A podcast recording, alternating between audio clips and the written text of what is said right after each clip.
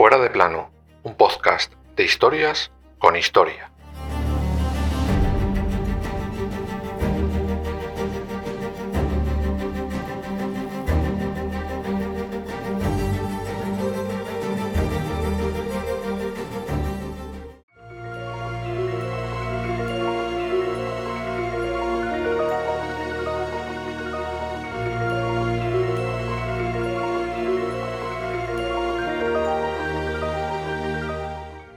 19 de octubre de 1469 se consuma una historia de traiciones, ambición, mentiras y falsedades. Los protagonistas, dos enamorados, un rey y un papa muerto. Aquel día Isabel I de Castilla y Fernando II de Aragón se casan con alevosía, sin nocturnidad, pero haciendo todas las trampas de este mundo y alguna de otro mundo.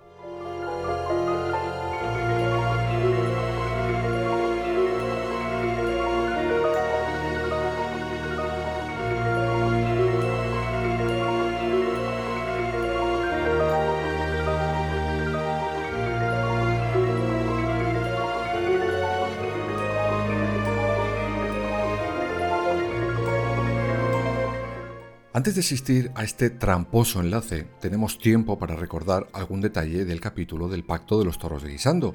Si recordáis, ahí os conté que en virtud de esos acuerdos, Isabel era nombrada heredera al trono de Castilla, una vez que su medio hermano, el rey Enrique IV, hubiera pasado a mejor vida. Pero para ello, la futura reina debería de obedecer todas, absolutamente todas las órdenes de su rey, incluida la de con quién debería casarse. Es decir, Enrique elegiría al marido de la futura reina de Castilla, es decir, al futuro rey consorte.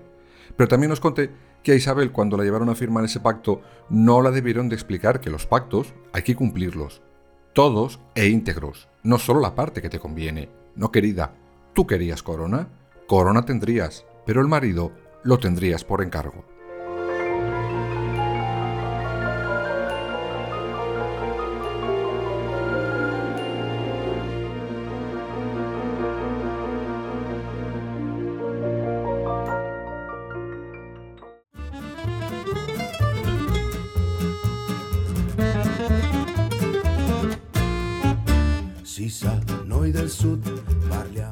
Como yo os adelanté en ese capítulo, a grandes rasgos, Isabel desde el primer segundo tenía muy claro que a ella no la iban a elegir marido. Y eso lo vive en sus propias carnes su hermano, el rey. Primero intenta que su hermana se case con Alfonso V, rey de Portugal y recordemos, suegro del propio rey. En el pack iba también la hija de Enrique IV y hasta ese momento legítima heredera al trono, Juana.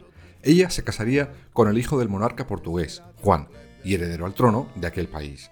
De esa manera, Enrique IV mataba dos pájaros de un tiro. Isabel se iría a vivir a Portugal como reina, y a la muerte de ambos reyes, Juan y Juana serían, además de enamorados, reyes de Portugal y Castilla. Pero Isabel dijo hm, que tururú, que ese señor era muy mayor y que eso de ser reina consorte con ella no iba. En este punto el pacto debería de haberse roto e Isabel apartada del futuro trono. Pero Enrique respira hondo y le propone otro pretendiente. Este era el duque de Guyena, hermano de Luis XI de Francia. Y otra vez, Isabelita dijo que ni de broma. El rey francés, que quería quitarse a su pariente de encima como fuera, le dijo a Enrique IV que se le mandaba para que lo casara con su hija Juana. Y esta vez sí, hubo boda. Bueno, más o menos. Los responsales en diferido sí se hicieron en Medina del Campo en 1470. Dos años después, el duque de Guyena moría de tuberculosis sin haber conocido a la novia. Se togli spazio alla tenerezza, resta il silenzio di un condominio anonimo, porta pazienza al conformismo, io preferisco il ¿Y por qué Isabel se negaba a todo pretendiente que Enrique IV la presentaba como si de un mujeres, hombres y viceversa del siglo XV se tratara? Pues porque ella tenía meridianamente claro con quién quería no solo casarse, sino unir su futuro trono. Con él ya había estado prometida, sí, de pequeña, de muy pequeña, en concreto desde los 3 hasta los 9 años, pero fue el propio Enrique el que decidió romper ese compromiso, y ella lo tenía tan claro como sus consejeros, quienes optaban por este pretendiente para ser el futuro rey consorte de Castilla. Aunque el que más claro lo tenía era el futuro suegro de la futura católica. A él ya le conocimos también en el capítulo anterior, y ya os dije que preparó esa boda por dos razones. La primera para poder unir el trono de Castilla con el suyo, la segunda, y quizás más importante, para vengarse de Enrique IV. Él le había humillado separándose de su hija, y eso lo iba a pagar caro. El pretendiente, claro está, era Fernando II de Aragón, el futuro católico, el de tanto monta, monta tanto. Yo preferisco el rumore de la festa.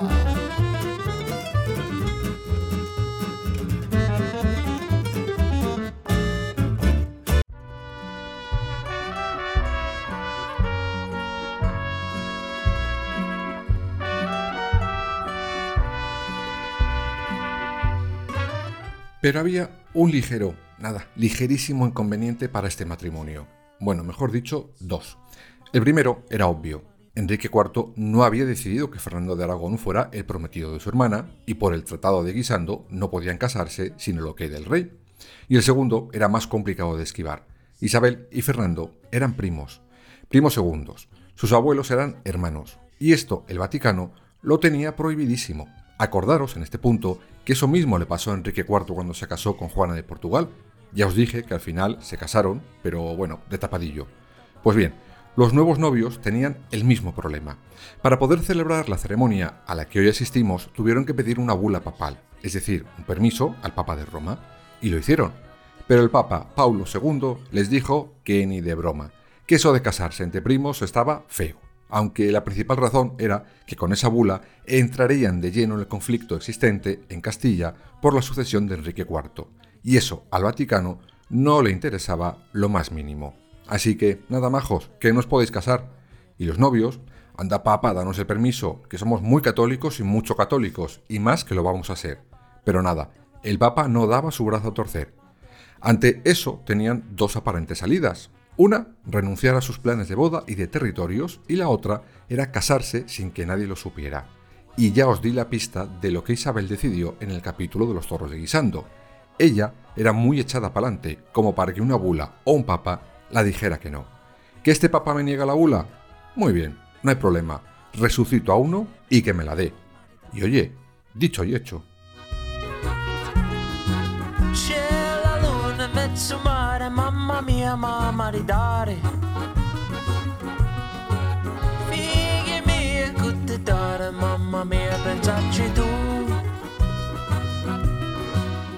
Y no, no usaron una ouija, ni llamaron a esa vidente que hace años hablaba con los muertos en Telecinco, ni nada de eso. Hicieron algo más sencillo, un simple soborno. Cogieron a Antonio Jacobo de Veneras, nuncio apostólico, y le untaron para que falsificara una bula del Papa Pío II, por la cual se permitía los matrimonios entre primos hasta tercer grado. El problema era que Pío II llevaba muerto y enterrado cinco años, así que difícilmente podía haber firmado esa bula. Pero oye, como dijo aquel, que una legalidad no interrumpa tus planes, querida Isabel.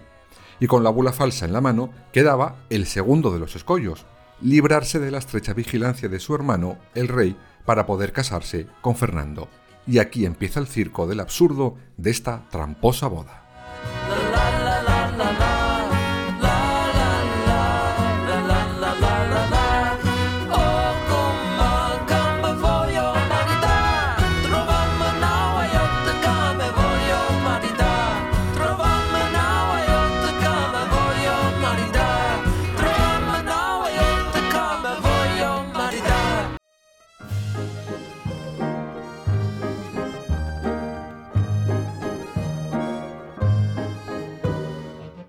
Fernando tiene que venir a Castilla a casarse y sobre todo consumar con su prometida Isabel.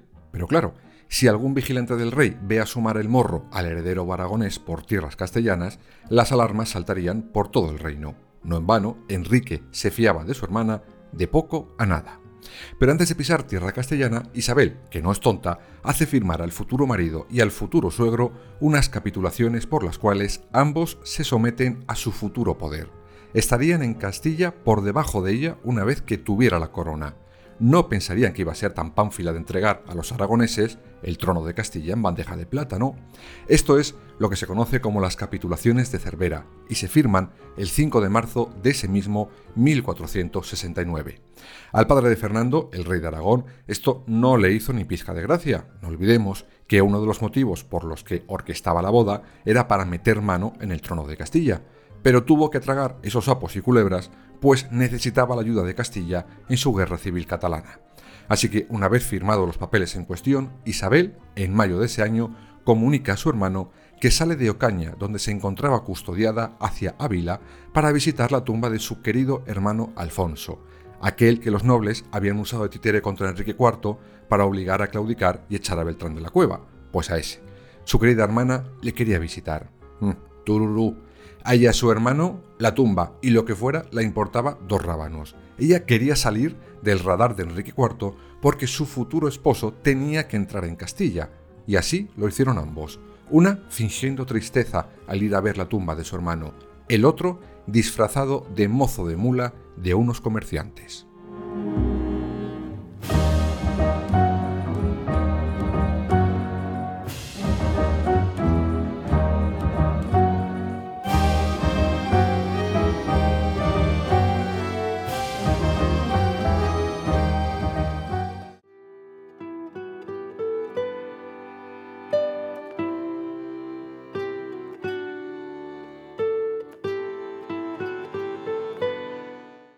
Y así llegamos por fin a este 19 de octubre de 1469, donde en Valladolid, a espaldas del rey y de la mayoría de Castilla, y con una bula papal los dos novios se dan el siquiero. La ceremonia la oficia el obispo de Segovia, al que parece que la bula firmada por un papa muerto le convence. Así que una de dos, o era tonto de capirote, o no sabía el nombre de su jefe. Sea como fuere, Isabel y Fernando, Fernando e Isabel, se casan, y llega el momento de consumar esa unión, y como toda unión entre príncipes de aquella época, se hace de manera pública. A los testigos allí presentes, varios jueces y caballeros, se les presenta una sábana manchada de sangre como prueba irrefutable de la virginidad de Isabel. A partir de ahí empezó la fiesta de la boda que se prolongó algún día más. Pero el engaño no duró mucho tiempo, ni el de la bula ni el del rey.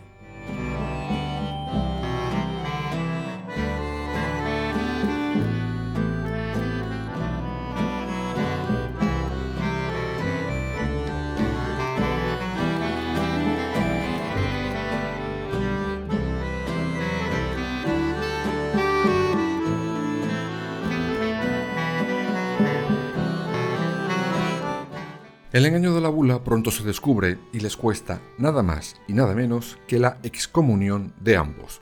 Esto es algo que lamentablemente no se suele contar cuando nos enseñan en el colegio la romántica boda de los futuros reyes católicos. Pero sí, los futuros reyes católicos fueron excomulgados.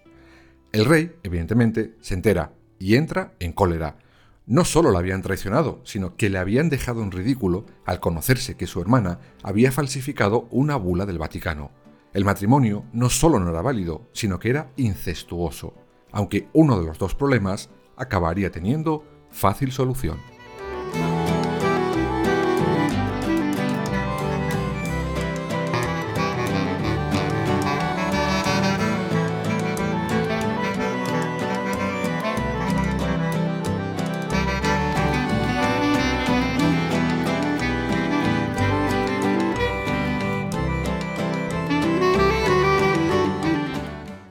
Esa solución llega de manos del propio Vaticano. Y claro, tiene su lógica. El Vaticano no podía quedar en ridículo de esa manera. Primero, porque una futura reina del reino más cristiano del mundo conocido hasta la fecha había falsificado una bula papal. Y segundo, porque el obispo de Segovia se la había tragado enterita. En 1471 había otro papa en Roma distinto al que en su momento a Isabel y Fernando les niega el permiso para casarse. Este era Sixto IV. Pues bien, este envía al cardenal Rodrigo Borgia como legado pontificio. El astuto cardenal plantea un acuerdo a Isabel y Fernando. Os doy la bula real a cambio de que cuando lleguéis al trono le deis a mi hijo mayor, Pedro Luis, la ciudad de Gandía y el título de duque. Y ambos aceptan las condiciones puestas por el Borgia. Y por fin, el matrimonio entre Fernando e Isabel era legítimo a ojos de Dios y del Vaticano. Esto se conoce como la bula de Simancas. Por cierto, ya lo contaremos en su día, pero Rodrigo Borgia era tan astuto que en 1492 acabó sentándose en la silla de San Pedro gracias a estos dos reyes. Será conocido como Alejandro VI.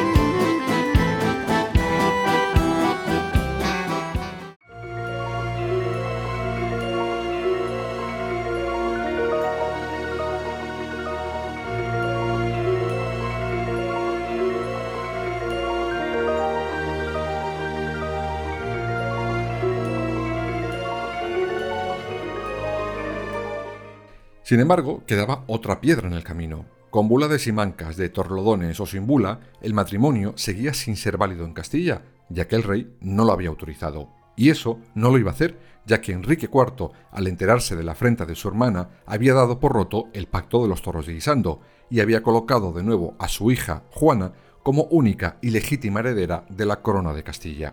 Y no solo el rey, no, por mucha bula que tuvieran, lo que habían hecho les granjeó para siempre muchos enemigos entre los propios nobles castellanos, quienes desde ese momento vieron y seguirían siempre a Juana como única y legítima heredera al trono.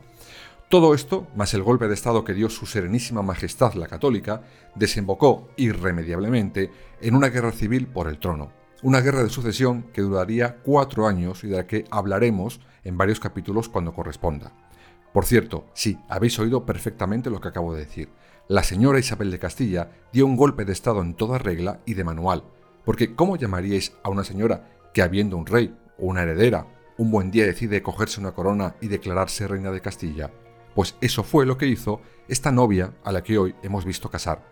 Su golpe de Estado lo contaremos dentro de pocas semanas. Os recomiendo que no os lo perdáis. Merecerá la pena.